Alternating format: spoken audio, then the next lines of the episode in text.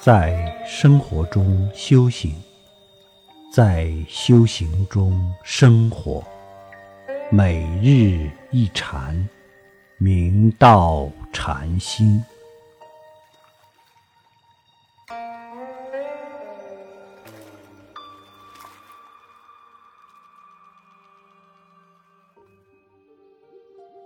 师父在此前特别为大家讲生命临终时如何笑着走，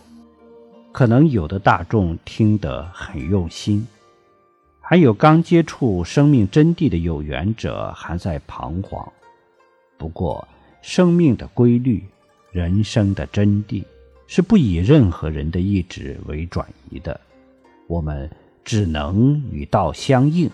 发挥我们。生命无限的潜能，这才是人生的最高境界。今天上午刚刚收到一个信息，前天晚上师傅小学的一个同学突然心梗离世，听到感觉很突然，也有诸多的感慨。因为前些年还见过这位同学，当时他状态不错。话语间意气风发，说还有很多的梦想没有实现，但是仅有短短的几年时间，这一生就无奈的离世，不曾留下什么嘱托，不曾留下什么遗愿，在昏迷当中就离去了。师傅回想起来，就有一些愧疚。没有在他有生之年真正帮助到位，虽然也给他讲过佛法，看他也挺感兴趣，并说如果有时间一定跟着师傅好好修学，但可惜的是，只说而已，没有行，就成为了一生的遗憾。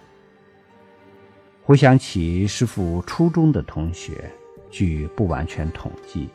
前些年已经离世五个，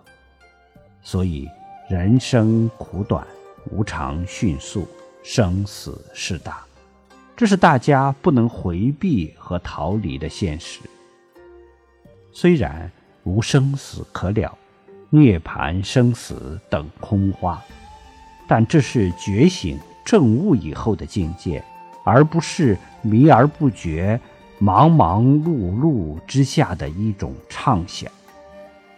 师父衷心的希望大家向着生命的曙光，不管你是年轻还是年老，都要坚定不移的走人生的解脱之路，走人生的自在光明之路，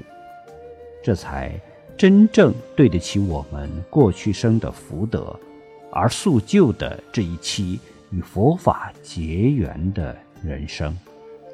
这在累生累劫中是稀有难得的，因此，我们一定要珍视生命，驾驭生命，超越生命，